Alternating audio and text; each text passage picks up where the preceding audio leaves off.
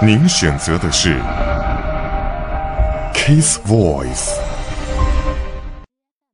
我是犯罪心理测写师李阳，这里是 Kiss Voice。妄想症杀手被蒙蔽的心智做出致命的决定，挣扎与扭曲的感知，由谬信所驱使。妄想在他们的脑中回响着怎样的 Kiss Voice？德州奥斯汀，两个孩子的妈戴安娜·戴尔活在恐惧中。她认为自己被一群刺客追杀。戴尔的丈夫诉请离婚，并取得两个孩子的监护权。他向一名退休生意人租了一间房，没头没脑写信给当局，描述着有阴谋不利于他。戴尔愈加怀疑其新室友，深信他受雇于要追杀他的那群人。他认为他拿钱犯下奥克拉荷马爆炸案，而下一个目标就是他。戴尔朝室友的胸部开枪，杀死了对方。戴安娜·戴尔似乎患有妄想症，此种罕见的精神疾病在某些方面类似于精神分裂症。戴安娜·戴尔偏执的疑心病也可见于当代一大恶名昭著的妄想症杀手——帕潘探长。这是长岛站的火车票，我知道。这上面有任何杀人或谋杀的指示吗？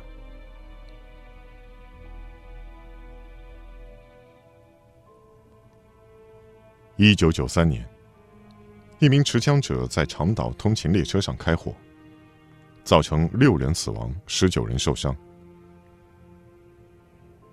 凶手被同车乘客给制服。被捕以后，确认身份是科林·弗吉森。他是一名牙买加移民，在事业上郁郁不得志。弗吉森受制于强烈的妄想，以为社会上下共谋对抗他，因为他是黑人。你为什么这么做，科林？你为什么枪杀那些人？他以为政府在他脑中植入了电脑芯片。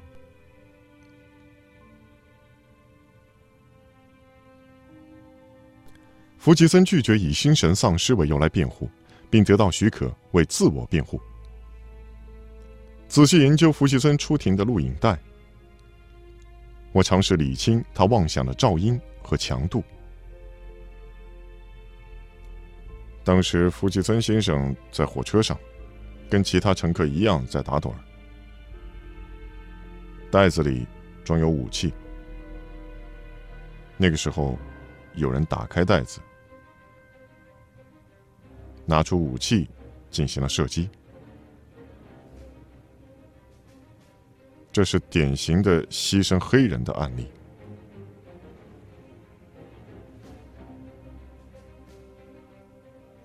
并且要进一步阴谋迫害他。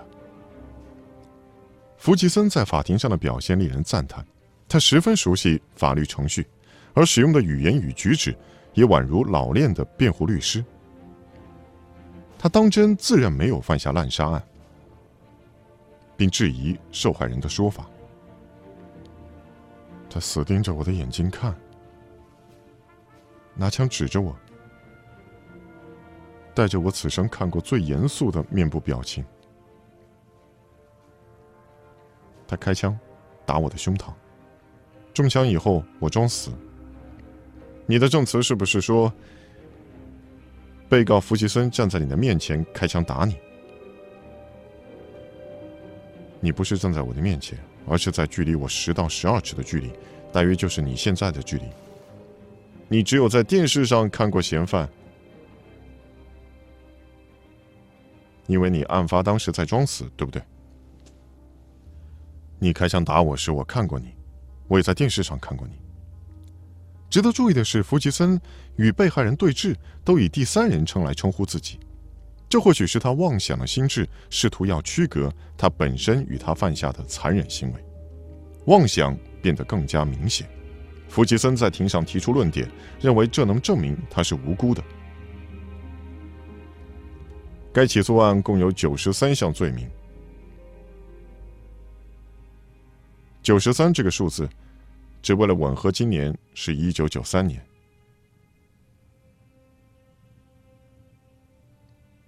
如果是换作一九二五年，就会是二十五项罪名。帕潘探长，这是长岛站的火车票。我知道，这上面有任何杀人或谋杀的指示吗？我没有仔细看，但我想没有。弗吉森得到的每一项资讯，都被拉进他的妄想之中，用来确认自己的无辜。就连一张简单的火车票也是。科林·弗吉森被判犯下六起谋杀，判处无期徒刑。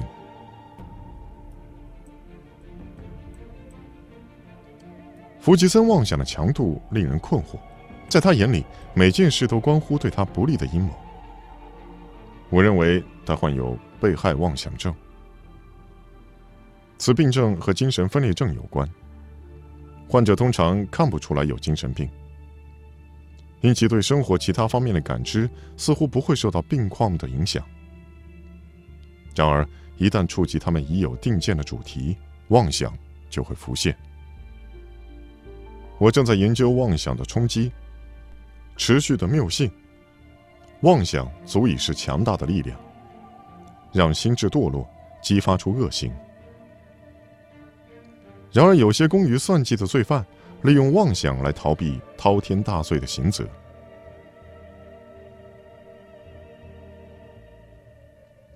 二零零零年，麻州威克菲，软件测试员麦克麦德蒙杀红了眼。同事口中称为马寇的麦德蒙用半自动步枪射杀同事，造成七人死亡。反恐特警抵达现场时，麦德蒙跟他们说：“我不会说德语。”他遭到监禁以后，说到自己隐秘的妄想。他说自己置身炼狱，而被害者不是他的同事。而是六名纳粹士兵和希特勒。他宣称，天使告诉他，杀掉纳粹就能得到灵魂。是什么会使人有着如此令人费解的妄想？以为自己死了，或置身炼狱，被称为虚无妄想症候群。这是一种极为罕见的病症，常与精神分裂症有关。患者深信自己的肉身被占据。无法理性的让其幸福，情况不是如此。然而，详细研究他的过去，发现他妄想的本质有严重问题。一九七零年，麻州马雪飞，双亲都是老师。麦克麦德蒙是聪明而好奇的孩子，他喜欢修理东西，就像个萌芽的技师。麦德蒙有丰富的幻想力，经常沉迷于奇幻小说与游戏当中。但有件事潜伏在他心中。他后来宣称自认天生没有灵魂。成年的麦德蒙做过许多技术性的工作。他开始苦于忧虑症。自我孤立的麦德蒙躲进自己内心的幻想世界，一家坠入忧郁的深渊。麦德蒙服用过量的抗忧郁药物，以试图自杀。他因而短暂入院。忧郁症足以带来毁灭性的冲击，其能蒙蔽判断力，有时会创造出强大而让人喘不过气的绝望感。在麦克蒙德的案例中，忧郁症是他躲不掉的现实压力。麦德蒙在家人身上找到安慰，他爱极了侄子和侄女，他们替他取了昵称叫马寇，他很喜欢，还有同事也跟着叫。然而，他的问题愈加严重。一九九零年。他结束一段短暂的婚姻，随即开始面临经济拮据的问题。麦德蒙因为欠国税局数千美元的税金，他的雇主扣他的薪水来偿还税款。完全无视于他气愤的抗议。同事注意到他不祥的举止，麦德蒙写了遗嘱，要同事签名当见证人，然后他就发了狂，拿出藏在办公桌下的武器，麦德蒙展开了大屠杀，造成七名同事身亡。麦德蒙在庭上宣称，他认为被害人是纳粹，要杀了他们才能逃过炼狱。最后一个纳粹在那儿，我开枪杀了他；希特勒在那儿，我开枪杀了他。我的使命完成了，我此时知道我有了灵魂。随着审判的进行，检察官发现了关键证据：麦德蒙广泛的研究过要如何假装有精神病。而他杀的许多被害人都牵扯薪水争议。麦德蒙的七起谋杀指控被陪审团认定有罪，而他被判处七个无期徒刑。所有迹象都显示，麦克麦德蒙是在假装患有虚无妄想症候群。他确实显示出和此疾病相关的传统进程。更深入的研究显示，麦德蒙的错乱与气愤。是受到报复感所驱使，通过假装患有妄想症，他搬出精神疾病来当挡箭牌，想要减轻罪行，因而剥夺了被害人及其家属伸张正义的权利。狂乱的妄想症杀手，各种研究揭露了他们罪行背后的动力。分析这些杀人犯，让我们能够深入了解心智的力量，可扭曲其所体验到的现实。并显露在某种极端情况下，有些人会逃避异己行为的责任。我定位妄想症杀手，旨在务求了解并量化邪恶，以其科学终能协助避免其令人发指的罪行。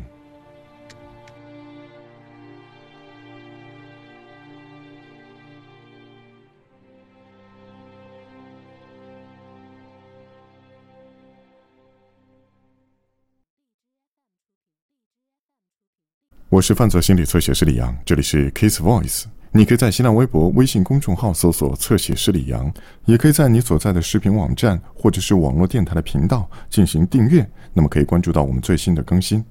感谢你的关注，谢谢。